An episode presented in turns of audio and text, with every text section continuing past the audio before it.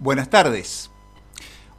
No dejó de llamar la atención que, ante otra de las terribles y periódicas campañas de bombardeos de Israel contra los sufridos y asediados habitantes de Gaza, una campaña que una vez más dejó cientos de muertos, incluidos una gran cantidad de menores, en esta ocasión, la habitual e inevitable crítica a los atropellos israelíes no hubieran también alcanzado a la complicidad histórica y permanente de los Estados Unidos.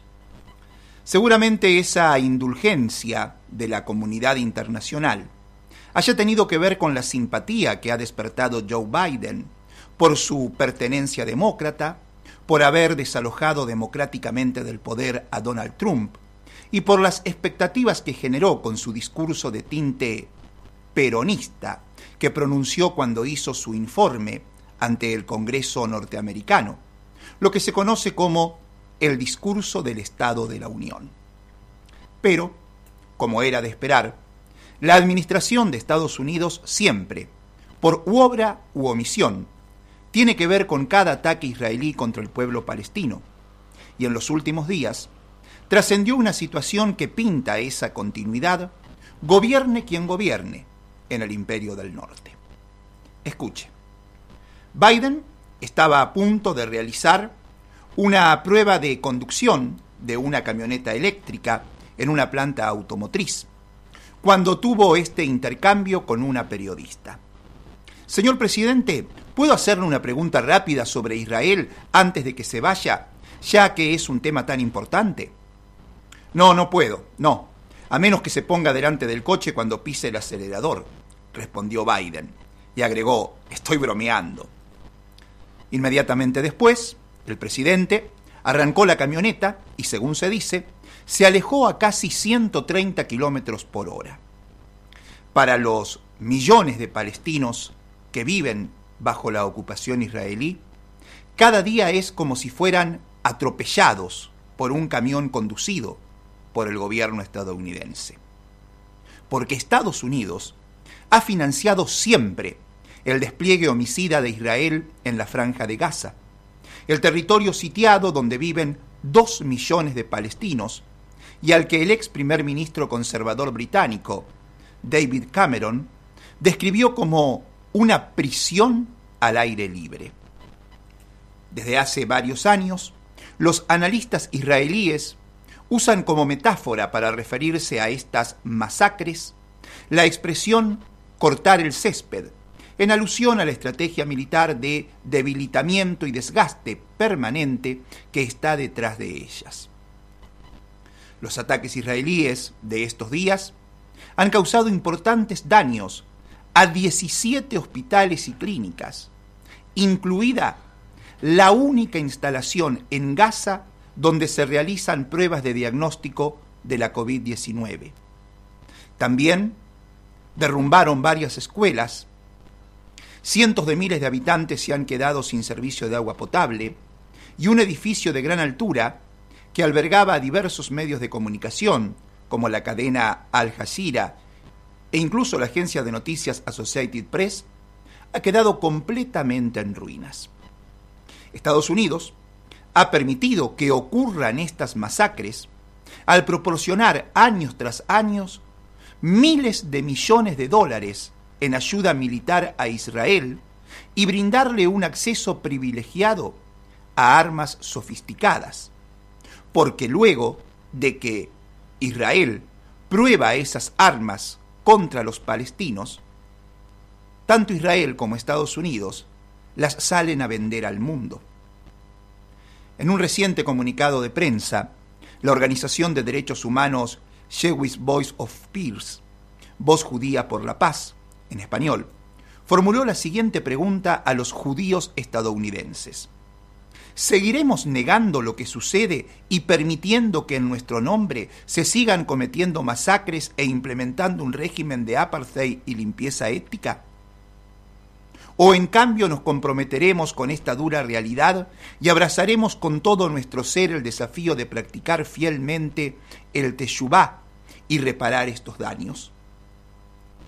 Israel ha tenido durante mucho tiempo un fuerte y enérgico apoyo de los dos principales partidos políticos de Estados Unidos. Ahora, con una generación nueva y más diversa de representantes electos, emerge una pizca de esperanza y la resistencia popular a la ocupación israelí de Palestina está teniendo una voz en Washington. Soy la única estadounidense de origen palestino en el Congreso y mi mera existencia ha trastocado el statu quo, dijo la congresista demócrata Rashida Tlaib durante un emotivo discurso que pronunció en el hemiciclo de la Cámara de Representantes de Estados Unidos. Les hago recordar a mis colegas que los palestinos realmente existimos, somos humanos, tenemos sueños, somos madres, hijas, nietas, buscamos justicia y no pedimos disculpas por luchar contra la opresión en todas sus formas. La congresista Tlaib dio su discurso el día de la celebración de la fiesta del fin del ayuno, la festividad religiosa musulmana que se celebra cuando termina el mes sagrado del Ramadán y solo dos días antes de la conmemoración palestina del día de la Nakba. La Nakba, ya lo hemos dicho, significa la catástrofe. Fue la violenta expulsión de cientos de miles de palestinos de sus tierras, que ocurrió después de la fundación de Israel, el 15 de mayo de 1948. Desde entonces, Israel ha expandido sistemáticamente la ocupación militar ilegal de tierras palestinas ha matado a miles de palestinos inocentes y encarcelado a decenas de miles de ellos sin ninguna imputación de cargo en su contra. Nada de esto podría haber ocurrido sin la aprobación y firme respaldo de Estados Unidos. En el pasado, Rashidra Tlaib, la congresista de la que rescatábamos aquellas palabras, podría haber sido una voz solitaria, pero ahora ella no está sola hay una gran cantidad de gente que la respalda. Los congresistas demócratas, Alexandria Ocasio Cortés, que es de Nueva York, y Mark Pocan, se unieron a Tlaib para representar en el Congreso una resolución conjunta contra la venta por parte de Estados Unidos al Estado de Israel de las denominadas bombas inteligentes, que son municiones de ataque directo conjunto y que son fabricadas por la empresa Boeing, una operación por un valor de 735 millones de dólares. El senador Bernie Sanders también ha presentado una resolución similar en el Senado. El primer senador judío, electo por el estado de Georgia en los Estados Unidos, John Ossoff, encabeza un grupo de 28 senadores demócratas que reclaman un alto el fuego en Gaza, tanto por parte de Israel como por parte de la organización Hamas, cuyos cohetes han matado a 12 personas en territorio israelí. En todo Estados Unidos, miles de personas han salido a las calles para exigir un alto el fuego. El presidente Biden estuvo en Detroit, el distrito de origen de Rashida Tlaib, para visitar la planta donde se fabricarán los vehículos totalmente eléctricos de la empresa automotriz Ford. Tlaib recibió al presidente en la pista de aterrizaje del aeropuerto. La radio pública nacional de Estados Unidos informó que un asistente de la congresista Tlaib resumió de esta forma los comentarios que la congresista le hizo a Biden.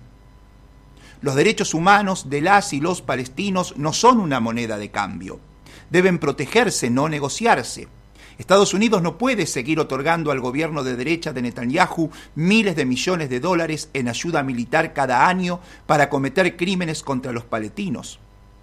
No se pueden tolerar atrocidades como los bombardeos de las escuelas y mucho menos llevarlas a cabo con armas suministradas por Estados Unidos, le dijo la congresista palestina estadounidense al presidente Biden en la cara en el discurso que pronunció en la planta de Ford, Biden elogió a Tlaib y agregó, rezo para que su abuela y su familia estén bien.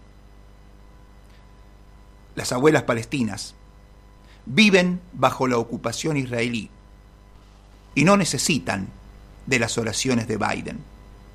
Lo que necesitan es su intervención. Esto es Credible Data, un programa de rock